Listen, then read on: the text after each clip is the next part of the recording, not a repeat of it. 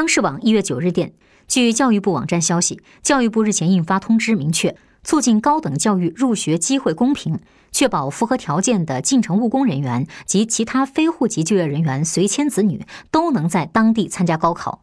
严厉打击高考移民切实维护高考招生秩序。